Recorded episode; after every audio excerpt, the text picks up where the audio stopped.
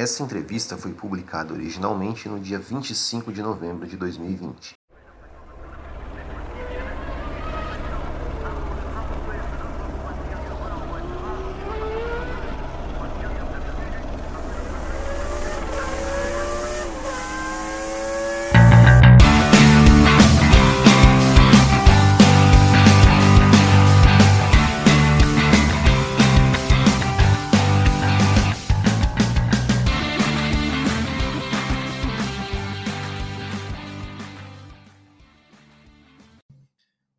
Vamos dar início a um novo quadro no canal e vamos conversar com uma convidada muito especial que vai contar um pouco da sua história com a Fórmula 1.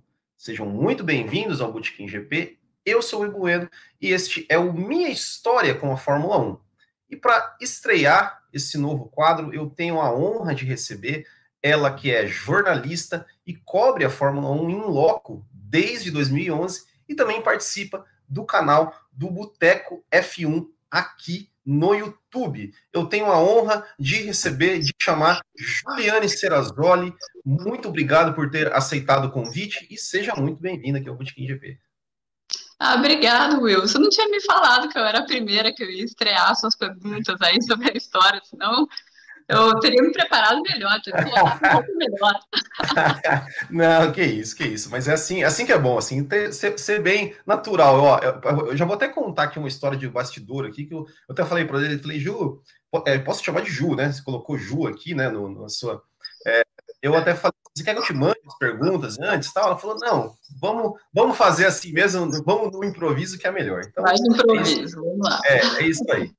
É, então, é, a primeira pergunta, Ju, é você né, que está na, na, cobrindo a Fórmula 1 já há algum tempo, mas eu quero voltar um pouquinho, né, um pouquinho lá no começo, que é assim, qual é a sua primeira lembrança com Fórmula 1? Assim, quando que você, pela primeira vez, nossa, Fórmula 1, o que, que é isso? A minha primeira lembrança é posterior à primeira vez que eu vi Fórmula 1. Isso, isso eu tenho certeza. Eu digo isso porque até outro dia minha tia estava falando para minha irmã, nem foi para mim, que ela lembra de ir visitar a gente. Eles moravam em outra cidade, então não é aquela visita que é toda semana, toda hora uma visita especial e eu tinha uns dois anos, estava assistindo corrida com meu pai e ela lembra de chegar lá, oi, oi, nenê, e eu assim, vidrada, né? Na tela Fórmula 1, não dei a mínima atenção, foi, fui super mal educada com a minha própria filha, mas pra, estava assistindo corrida. A minha primeira lembrança, eu tenho muita dificuldade para para pescar isso, eu sou muito péssima de memória, mas teve uma minha família deu uma, uma agenda para mim, alguém, alguém da minha família deu uma agenda para mim que tinha sido uma agenda usada para mim, eu criança mesmo, para eu pintar, fazer alguma coisa, dar mais um uso, um ano de uso para aquela agenda. E eu comecei a colar foto, pegar no jornal fotos do Senna, que eram duas coisas que eu gostava. Jornal, gostava de pegar no jornal, ficar com a mão com tinta. Sim. Eu gostava do cheiro do jornal. Então, eu desde sempre gostei do, do jornalismo, gostei do jornal e fisicamente também. Então, eram duas coisas que eu gostava muito. O jornal e o Ayrton Senna. Eu cotava super mal, assim, as fotos do Senna e colava nessa agenda. Essa agenda existe até hoje. E a primeira foto Sério? lá é de 89. Então, começa por Nossa. aí, mas eu não lembro de nada disso. Eu sei que a agenda está lá e fui eu que fiz. Que legal, que legal. Depois tem que postar uma. Já, já postou foto dessa, dessa, dessa agenda alguma vez? Não, sei não tá no Brasil a agenda, mas eu vou, vou pedir para minha irmã resgatar. Que legal, que legal. É, e, e, bom, você já meio que respondeu um pouquinho minha segunda pergunta, porque eu, que eu ia perguntar o seguinte, né? Quando que foi que despertou assim a paixão, né? Eu que te perguntar, você foi algum piloto? Foi de repente você viu lá? É, eu quando era criança via aqueles monte de carro colorido, né? E achava lindos os carros coloridos. É, foi algum, algum algum fato assim, algum momento que você lembra assim que você você talvez percebeu assim que aquilo de certa forma despertava uma, uma paixão, alguma coisa diferente em você? Você lembra disso? Para mim, Will, é mais uma relação minha com meu pai. Né? Eu sou a quarta de, de, de, sou a quarta filha, a última filha, né? a última, a quarta, a quarta e última. Sim. Então tinha muita disputa para saber quem que ia pegar a atenção do meu pai. Meu pai sempre trabalhou muito, tinha pouco tempo em casa. E eu acho que eu aproveitava os domingos de manhã, que meus irmãos são bem mais velhos do que eu, então tinham ido para balada e estavam dormindo até mais tarde. Era o horário que eu tinha para ficar com meu pai. E, e eu isso que fica muito na minha cabeça, assim, eu assistindo corrida com meu pai, e aí comecei a gostar disso. Tem uma foto até, essa eu já postei, eu devia ter uns dois, três anos, eu tô com uma Brabham do Piquet na mão, assim, eu gostava desses brinquedos também, gostava de brinquedos Sim. de carrinho, e em casa nunca teve isso, porque minhas irmãs também gostavam, nunca teve falar, ah, vocês não podem brincar com isso. Uhum. Então, para mim, não, foi mais o fora da pista, não tem um momento dentro da pista que eu consigo uh, identificar, mas é mais, as lembranças que eu tenho são mais afetivas de estar com meu pai. Que legal. É, eu até, até é, não, não, tinha programado essa pergunta, mas como você mencionou, né, o Ayrton Senna, que tinha foto, assim, você se lembra de quando ele morreu, assim? Você chegou a ter um, chegou a ter um momento, assim, que você, momento que a gente ouve tantas e tantas vezes, né, você deve ter ouvido tantas vezes, ah, a Fórmula 1 acabou ali quando o Senna morreu. Você chegou a ter esse momento? Como é que você lembra dessa, dessa época, desse fato, assim? É, antes que o pessoal comece a calcular quantos anos ela é. tem, tem a idade do Lewis Hamilton, tem pouca diferença de idade em relação ao Lewis Hamilton. Eu lembro muito bem do dia que ele morreu, eu estava assistindo corrida, obviamente. É, eu lembro, eu, eu, tenho nessa agenda, eu tenho uma coisa escrita que eu comecei a fazer o que eu achava que eram matérias, assim, eu escrevia as corridas, eu achava que eu estava escrevendo matérias, nossa. E eu escrevi algumas coisas nessa agenda que ela foi por anos, ela virou a agenda da Fórmula 1, era enorme. É, não é aquela agenda pequena, era grandona. E, e tem lá escrito, ah, um ano depois que a Senna morreu, eu escrevendo, eu com 9, 10 anos, escrevendo, ah, eu só continuei a assistir porque era o que você gostaria que eu fizesse, sabe? Aquele ah, drama, né? aquele drama. Mas na época não tinha tanto essa noção quando as pessoas estavam vivendo aquela época, Sim. porque o Rubinho estava crescendo, tinha aquela ideia de que ia ter uma sucessão, como sempre teve, né? Sim. Acho que foi depois que essa, essa sucessão foi quebrada e que depois, de, com o distanciamento, também as pessoas puderam entender por que, que o Senna foi importante para o Brasil, para o brasileiro naquela época, uma época tão difícil Sim. economicamente. Quem quem viveu no, no Brasil no final dos anos 80, começo dos anos 90, com o plano Collor e tal, sabe bem do que eu estou falando. Sim. Era uma realidade completamente diferente. O Senna, e até a seleção brasileira de futebol estava indo bem, isso antes de 94. Em 94 já estava indo mal e conseguiu ganhar aquela Copa do conseguiu Mundo. Ganhar. Se muda, é, a relação do brasileiro com a seleção brasileira também era diferente naquela época. Era de muita decepção por causa de 82, é, e 86 também, quando o Zico perdeu o pênalti, enfim, é um monte de coisa acontecendo ao mesmo tempo, e foi aí que o Senna floresceu como esse herói, até pela maneira como ele se colocava também. Sim. Mas acho que as pessoas só perceberam o que aconteceu naquela época com um certo distanciamento. É, o tamanho, né, o tamanho do, do impacto que causou aquilo, né, eu até, eu até lembro dessa época que quando o amigo, o, pai do amigo meu, na época, a gente tava, tava passando lá o, o, o, funeral, ele falou, ele falou a frase seguinte: assim, ó, se o Pelé morrer hoje, não vai ter essa repercussão que teve aí, né, do, do Senna, porque tava no, tava no auge e tudo mais, né? É, é. morreu ao vivo, né? É lógico é. que essa cena é, é, muito forte. Não é à toa que hoje, se tem um acidente grave, eles não mostram, né? Aquilo Sim. foi muito, muito forte, de um jeito muito negativo. Exatamente. É, bom, você falou, né, que você já tinha a sua agenda, que você já, tá, já escrevia, né, é, matérias, mas assim, quando que, que de fato é, a, a, a, Fórmula 1 ela virou, começou a virar profissão, que você falou, olha, eu quero, eu quero trabalhar, eu quero trabalhar com esse esporte, eu quero fazer, fazer essa cobertura. Quando que você se pensou e, e, e começou a dar início aí a sua, a sua carreira de jornalista que cobre Fórmula 1? Eu acho que tem, tem uma quebra e um rompimento, porque eu, adolescente, escrevia matérias, é, mostrava para o professor e tal, eles falavam, ah, muito bom, nossa, como você escreve bem, eu escrevi bem, eu sempre escrevi, o que ajuda. E depois caiu a realidade, né, eu fui fazer jornalismo e me formei em jornalismo, já no segundo ano já comecei a trabalhar, sempre trabalhei com esporte, mas nada a ver com Fórmula 1, fazia atletismo, musculação, fui editora de esporte em jornal, então eu fazia outras coisas, não tinha nada relacionado com Fórmula 1. Até que eu estava num momento ruim, assim, pensando, nossa, então eu fiz jornalismo com todos aqueles sonhos para isso, para trabalhar numa revista pequena, num jornal local em Campinas e tal. E eu comecei a fazer um blog, basicamente porque eu tinha tempo livre para é. fazer um blog que é o blog que eu tenho até hoje, e eu não mato o blog, apesar de ele não me trazer retorno financeiro Sim. por esse, esse apego é, sentimental que eu tenho em relação ao blog. Comecei em 2010,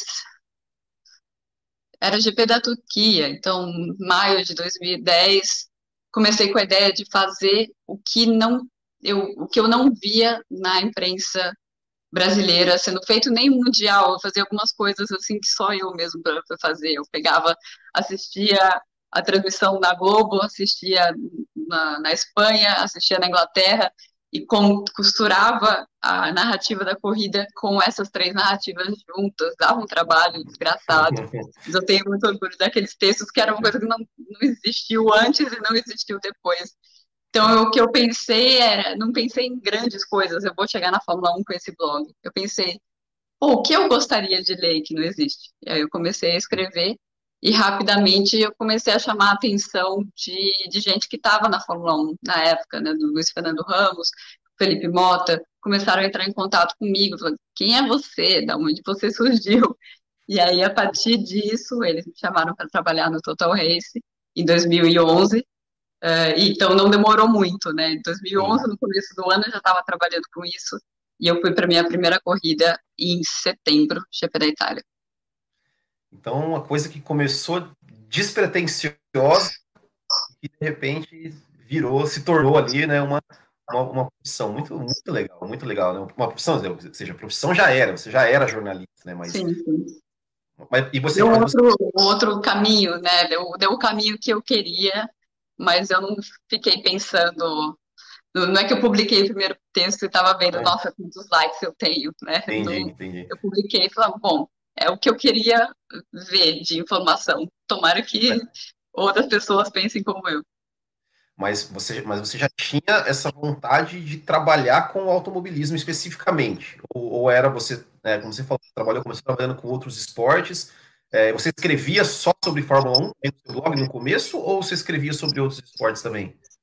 Não, só Fórmula 1. E também o que eu queria era trabalhar só na Fórmula 1. Eu nunca nem tentei me aventurar com, com outras coisas. Então, por isso que o meu caminho foi muito assim, é Fórmula 1 ou eu vou continuar fazendo o que eu, o que eu faço aqui. Legal. É, e, e assim, né, Fórmula 1, que é, é um esporte predominantemente masculino, às vezes até machista, né? Você mesmo, acho que num vídeo já, já, já é, contou, né, uma experiência sua lá em Interlagos. É, então, assim, como é que foi as, as dificuldades né, de, de, que você enfrentou na profissão, na sua profissão, né, de entrar num meio que é, é, predominantemente mesmo masculino, acho que acredito que até hoje é, né, mas a gente está falando em 2011, já, vão, já são quase 10 anos atrás, então, assim, como é que você. Quais foram as dificuldades? Como é que você enfrentou? Como é que você lida com isso até hoje? Se é que, se é que existe isso ainda? Claro que existe, mas é, talvez. É, você acha que melhorou? Você acha que está a mesma coisa? Como é que você, você vê assim?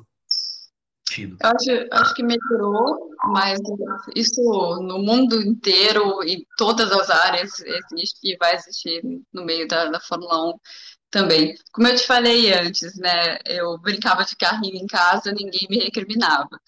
Então, se eu sou quem eu sou hoje, foi pela educação que eu tive, Sim. sem colocar essa questão de gênero como empecilho para o que eu quisesse sonhar fazer. Né? Eu gostava de Fórmula 1, falava que ia ser jornalista, falava que eu ia ser o Reginaldo Leme, e ninguém falava, mas o Reginaldo Leme é homem, você não se enxerga. Ninguém jamais falou isso para mim em casa.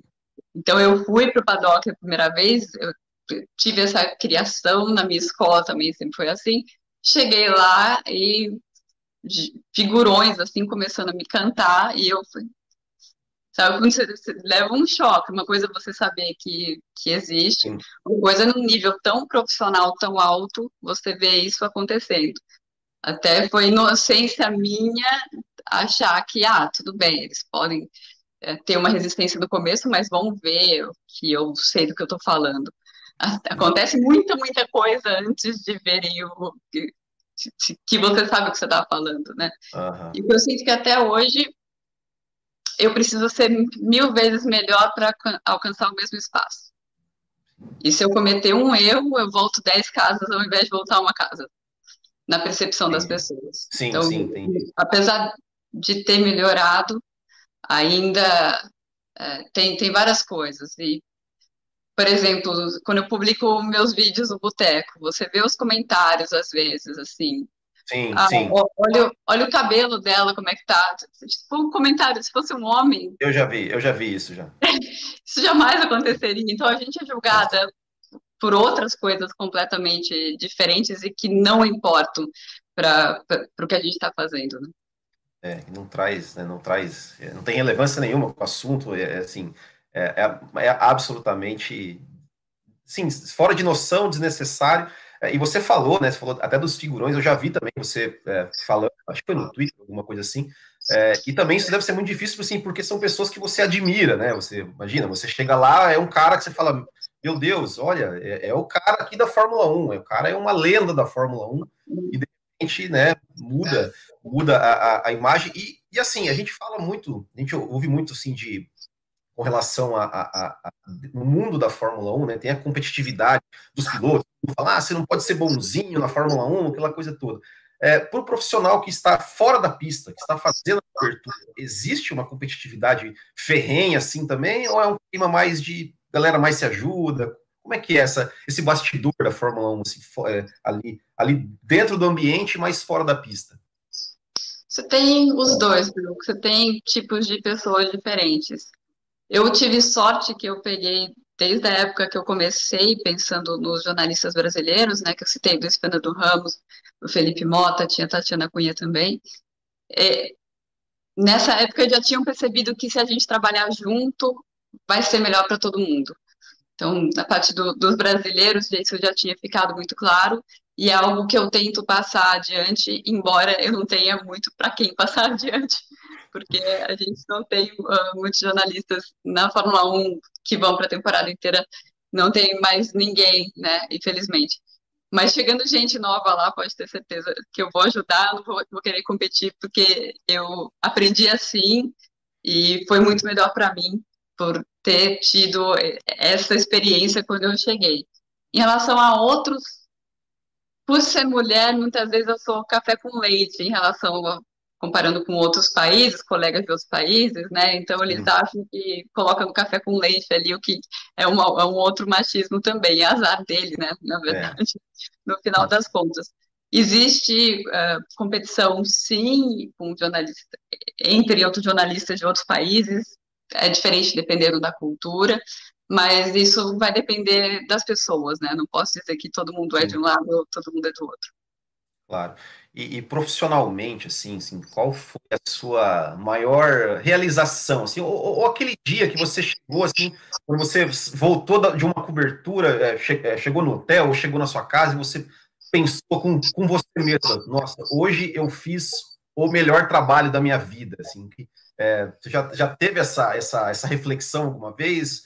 Já teve um momento que você falou, puxa, eu, eu dediquei toda a minha vida para esse momento aqui. Né? Esse momento aqui agora estou assim realizada. O dia que chegar esse momento eu faço. O é dia mesmo? que chegar o momento que eu viro e falo, não poderia ter sido melhor, é a hora de parar. Então você, então você, você é, é, é, vamos dizer assim, é estilo James Hunt, ganha um título e para, não quer ganhar o bi, o tri, o tetra, não, não, não pensa, não pensa nisso.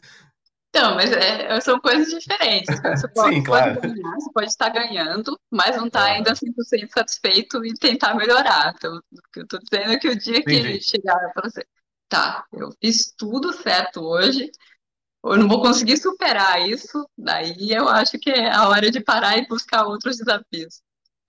Olha, é, é, é, é, até uma coisa meio contraditória que eu vou dizer assim, mas eu espero que que isso demore para chegar, porque assim, o dia que chegar você vai parar, então eu espero que demore para chegar. Não que eu não queira que você se realize, mas. Pelo, é, pelo jeito que as coisas estão indo, vão demorar, vai demorar, porque tem muita coisa É, que legal. É, e, e, bom, e já que a gente está falando, você falou, né, que o dia que chegar, né, essa ia ser a minha próxima pergunta, assim, em relação ao futuro, né? O que, que você é, a, a, minha próxima pergunta, porque assim, eu, eu, imaginei que você fosse falar, olha, esse dia sim aconteceu isso que foi sensacional.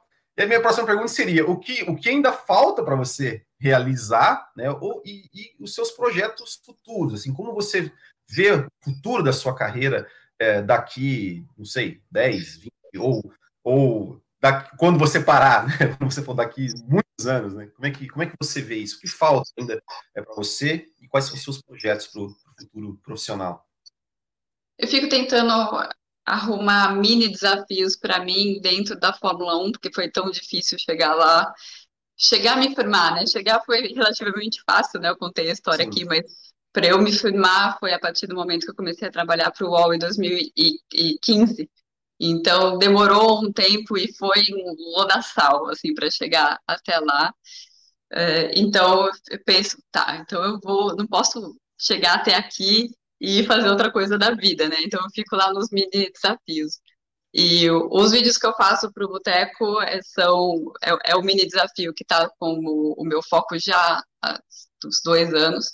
Como eu falei, né? Minha linguagem é escrita, né? Eu Sim. consigo me explicar muito melhor escrevendo do que falando no vídeo. Então eu falei para o Sérgio, falei, se você quiser, eu posso gravar os, os vídeos para você não vai ser muito bom, porque eu falando sou muito pior do que eu escrevendo, mas eu quero treinar. E eu não quero treinar gravando só para mim, eu quero treinar colocando a minha cara tapa no YouTube, que daí me força a querer ser melhor. Então, acho que eu estou melhorando aos poucos ao longo do, dos vídeos, mas essa é a minha caminhada no, no momento. Assim, eu quero ser melhor nisso, até porque eu acho que pode me ajudar no próximo passo fora da, da Fórmula 1. Eu não acho que eu vou ficar tanto tempo mais na, na Fórmula 1, mas eu quero estar é. profissionalmente mais bem equipada possível para o próximo passo, seja lá qual ele for.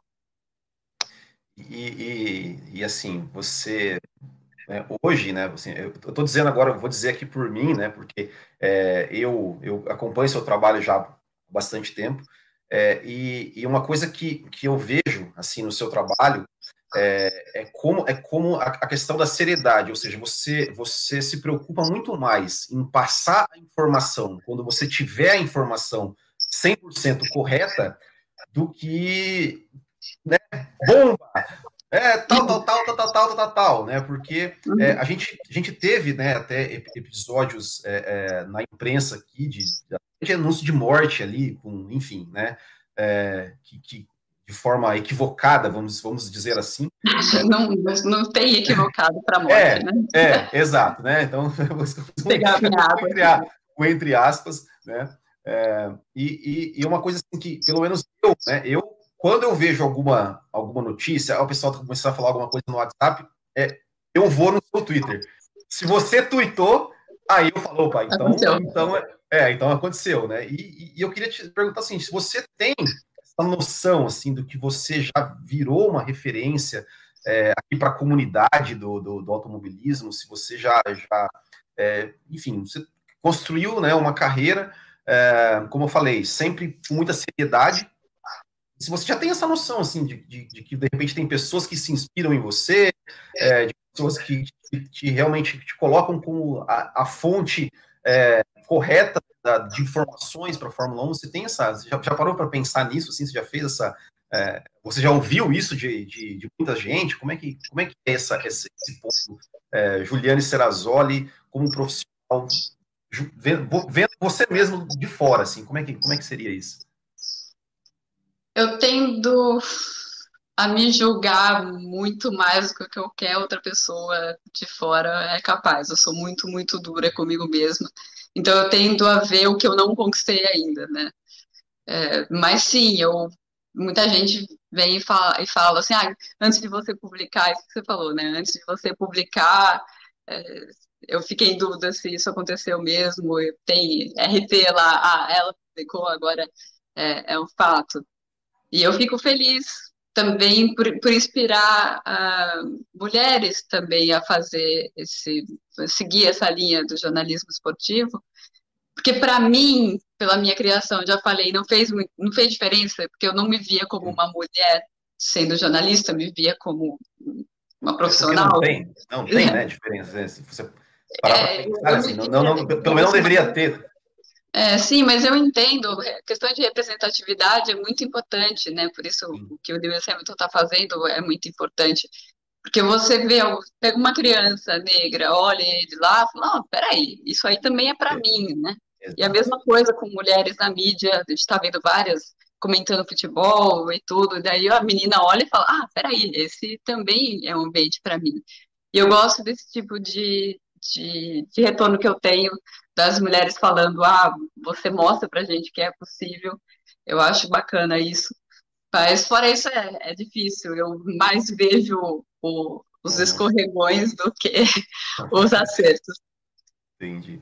É, bom, agora você tocou nesse assunto, né, de, de de representatividade e tal. Até agora ia passar aqui por uma parte que eu ia falar mais sobre a Fórmula 1 em si, né, de, de, a sua visão dentro da Fórmula 1. E a primeira coisa que eu queria te falar, assim, a Fórmula 1 lançou esse ano, né, por conta até é, é muito inspirada pelo Lewis Hamilton, né, a questão lá de, de, da diversidade e tudo mais. Você, como é que você vê isso é, é, estando, estando lá dentro? Assim, você acha que realmente tem, tem sido feito alguma coisa é, de relevante, né, de, de, de repente, algum tipo de que ajude a transformar é, realmente é, a, o que a Fórmula 1 quer, é, ou você acha que, de repente, poderia ser melhor, que é só muito no, digamos, no papel, mas na prática não é bem assim? Como é que você vê essa, essa, essa, essa mudança, essa, essa, essa questão da Fórmula 1, né, de querer é, trabalhar com a diversidade?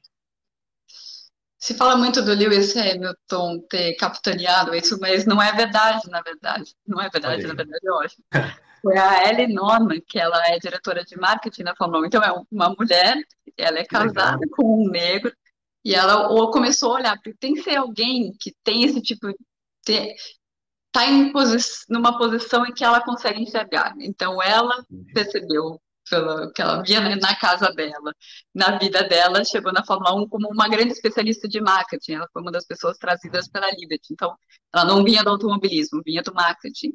E chegou, olhou para lá e falou: Nossa, peraí, a gente tem muito o que ganhar, até do ponto de vista do marketing, se a gente incluir outras pessoas de outros backgrounds e, e tudo mais dentro da Fórmula 1.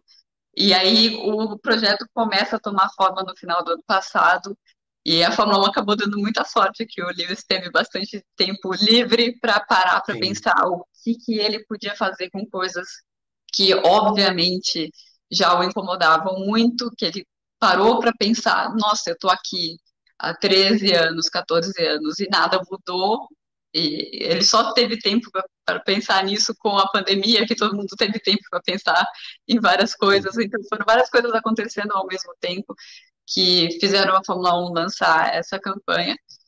O que tem sido feito é mais algumas equipes olharem para dentro, tentando entender qual o mecanismo que levou elas a serem brancas, um império de homens brancos.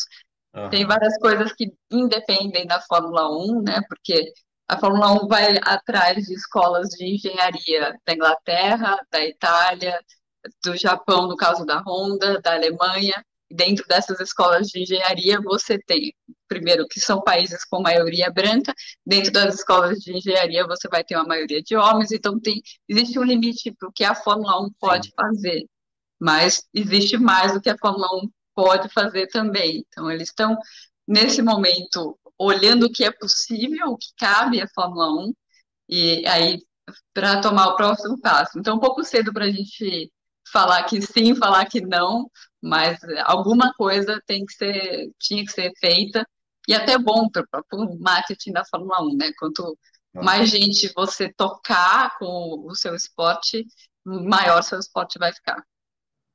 É, e, e falando, é, falando agora em Lewis Hamilton, né, você, você até disse recentemente, né, acho que no, no vídeo do Boteco, é, que você tem uma percepção que parece que o Lewis Hamilton ele sente falta de um grande rival, assim, que talvez é, ele, ele, digamos, até entre aspas, parece que ficou muito, né, entre aspas, fácil e tal.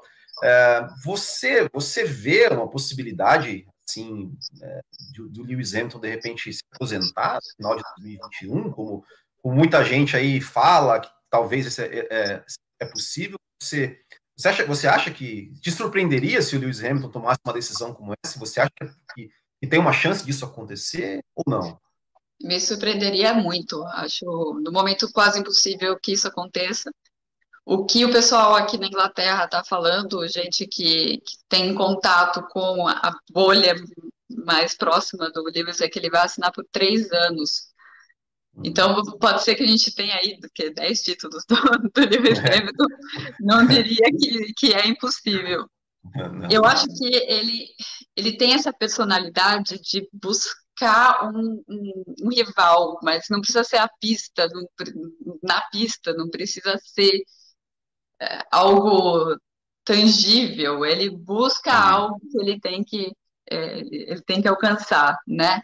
E nesse momento ele está com essa coisa de uh, ter mais inclusão na Fórmula 1, questão do racismo, a questão do meio ambiente também, da sustentabilidade, ele acha que ele pode ajudar a Fórmula 1 a melhorar nesse sentido. Muita gente fala, quem é ele para falar, né? ele viaja o mundo inteiro e tal. Pô, é muito mais poderoso um cara desse virar e falar, olha, Exato. eu tô, re, tô revendo tudo que eu tô fazendo, tudo que eu fiz até hoje na minha vida, eu acho que não era bem isso acho mais poderoso que alguém que o tempo inteiro sempre foi a favor uh, da, dessa questão da sustentabilidade. Então, eu acho que ele vê isso como o grande desafio dele agora, e ele sabe que a Fórmula 1 é a única grande plataforma que ele tem ainda para ele uh, ser ouvido, né? Ele Sim. precisa da Fórmula 1, que às vezes vai contra algumas coisas que ele defende para defender o que ele defende. É, é um pouco questionável isso, mas o que, o que ele poderia fazer, né? Se você é o Lewis Hamilton e é, tem uma paixão por, por esse por, por, esses problemas, uma paixão por esses problemas, eu estou meio que traduzindo. mas que se ele quer muito mudar algumas as coisas e ele é o campeão da Fórmula 1, ele não pode deixar de ser o cara da Fórmula 1 para mudar as coisas, que a chance dele mudar vai ser muito menor. Né? Então, eu acho que esses desafios são suficientes, sim, para ele continuar na carreira dele. É, você falou, né? Você falou, olha, pode vir até 10 títulos, né? Porque se ele renovar por, por três anos e tal. É, a gente sabe que 2021 provavelmente vai ser mais um título dele, né? Porque o regulamento não, não vai mudar muita coisa, né? É, mas com relação a 2022, é, a, a, as novas regras, eu, assim, eu tenho, assim, na verdade, duas perguntas com relação a isso.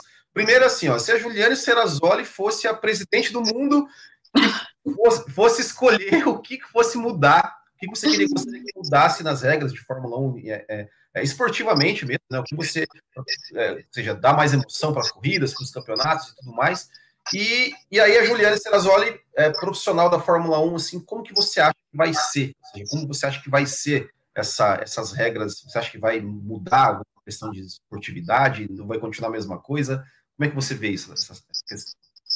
Olha, Will, geralmente sou eu que passo essas perguntas para os profissionais da área, eu deixo para os engenheiros essa resposta, porque eles pensam sobre isso o tempo inteiro e eles poderiam ter uma resposta muito mais inteligente do que eu posso. Eu sou a pessoa que pergunta para eles fala, nossa, isso aí funcionaria. Uhum. Porque eu estou pensando, se eu falar, olha, eu daria o meu regulamento técnico teria muito. Eu estava vendo ontem, o regulamento tem quase 200 páginas. O meu regulamento teria 10 páginas, eu daria muita, muita liberdade para os engenheiros e restringiria testes, mas eu estava pensando, mas uh, os gastos iam ficar muito altos, então tudo tem uma contrapartida. É, que, então eu prefiro, prefiro deixar com, com, os especialistas que eles pensam muito mais sobre isso do que a, a gente. Agora, 2022, é, é importante, novamente, né, os, os engenheiros, eu tenho muito respeito por todo mundo que trabalha na Fórmula 1, é óbvio, em todas as áreas, mas falando especificamente da Fórmula 1, Eu nunca, você nunca vai me ver assim falando, ah, esse piloto é muito ruim, esse piloto... eu tenho respeito pelo trabalho de todo mundo e eu tenho enorme respeito também pelo trabalho de muitos meses que os engenheiros fizeram para fazer essas regras. Nunca Sim. Na história da Fórmula 1 tanto estudo para fazer um conjunto de regras, com tanta ferramenta de simula simulação. Eu perguntei para o Pat Simmons, eu fiz uma entrevista com ele, que ele está na, na Fórmula 1 hoje em dia, é, é desse grupo que está fazendo essas regras. Falei, e 2009? Porque eu lembro que em 2009 vocês falaram, nossa, a gente usou as ferramentas de, de simulação e tal. Ele falou, você não tem ideia Parece um trabalho de escola de pré, o que a gente fez em 2009 em relação ao que a gente fez em 2022. Então, vamos confiar que não é só uma equipe achar uma solução, como aconteceu em 2009, né? Acabaram com Sim. o regulamento deles, basicamente. É, não vai ser tão simples assim e a gente vai ter uh, o que precisa na Fórmula 1. Precisa dos carros conseguirem estar um mais perto do outro sem o, uh, o problema de aerodinâmica, sem superaquecer os pneus. É isso que precisa. Isso já muda muita coisa e o foco da regra, das regras é justamente esse.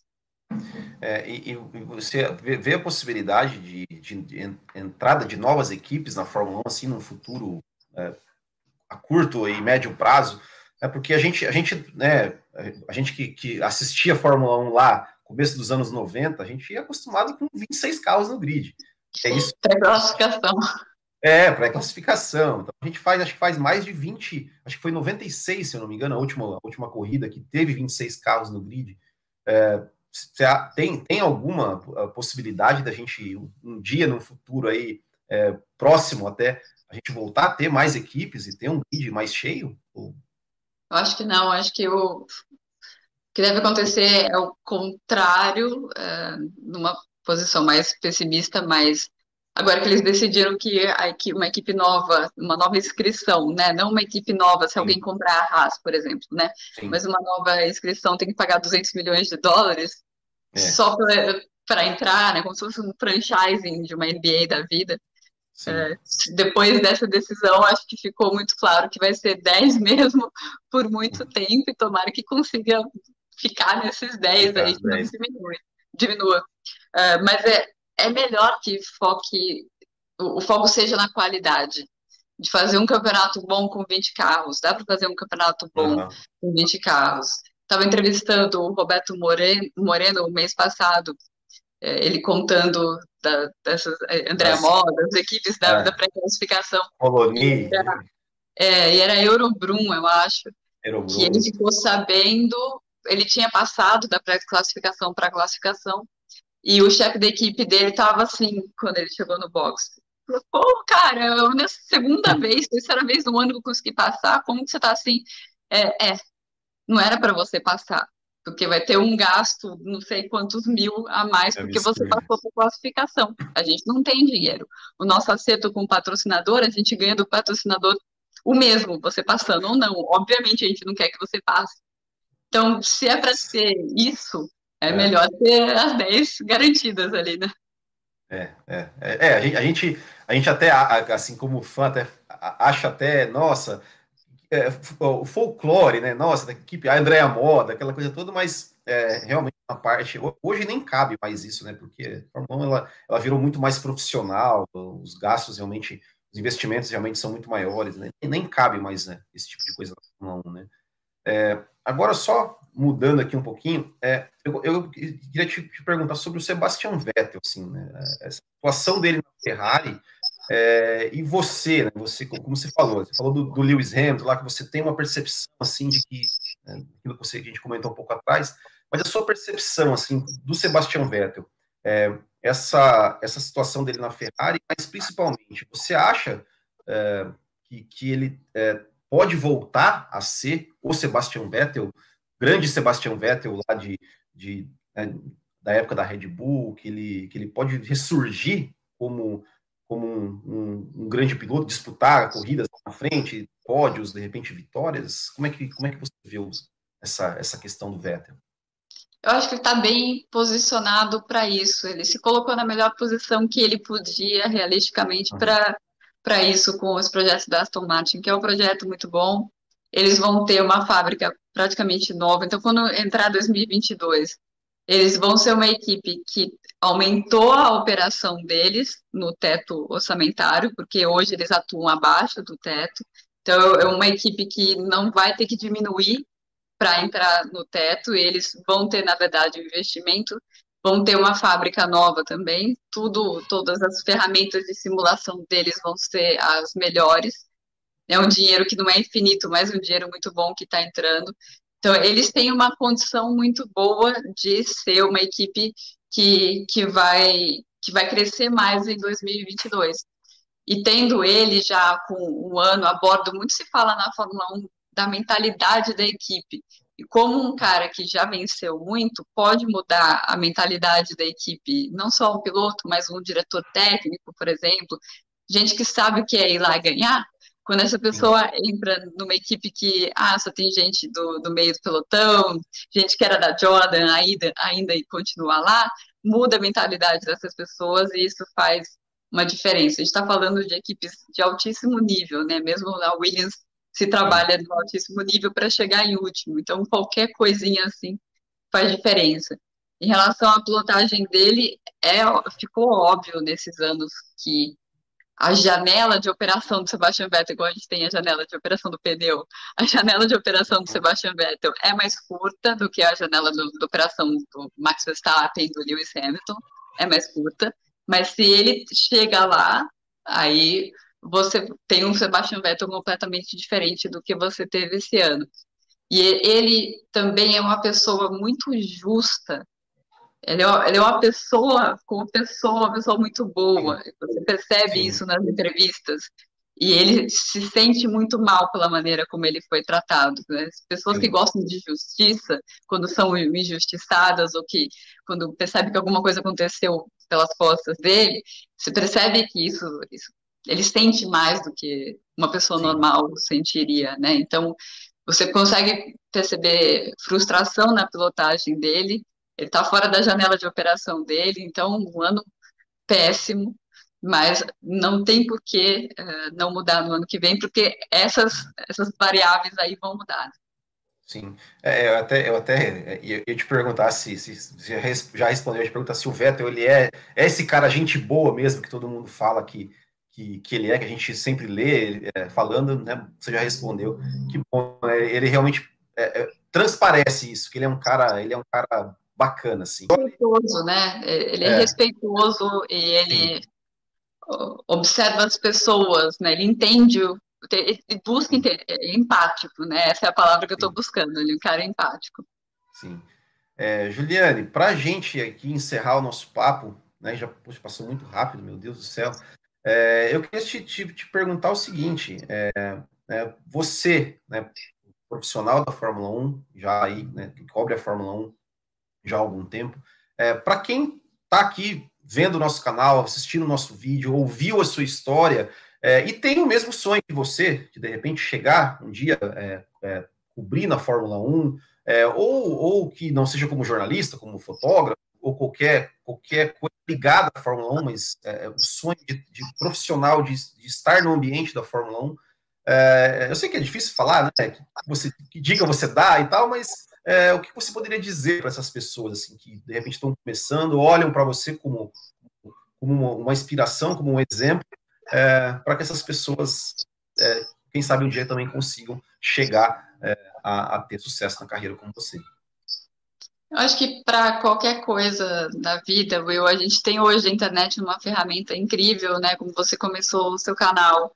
Você é apaixonado por alguma coisa, acha que o seu conteúdo pode ser bacana, não importa que seja para mil pessoas, seja para duas pessoas, mas você faz com o seu coração e você faz com prazer e as pessoas vão perceber isso, né? E a coisa vai crescendo.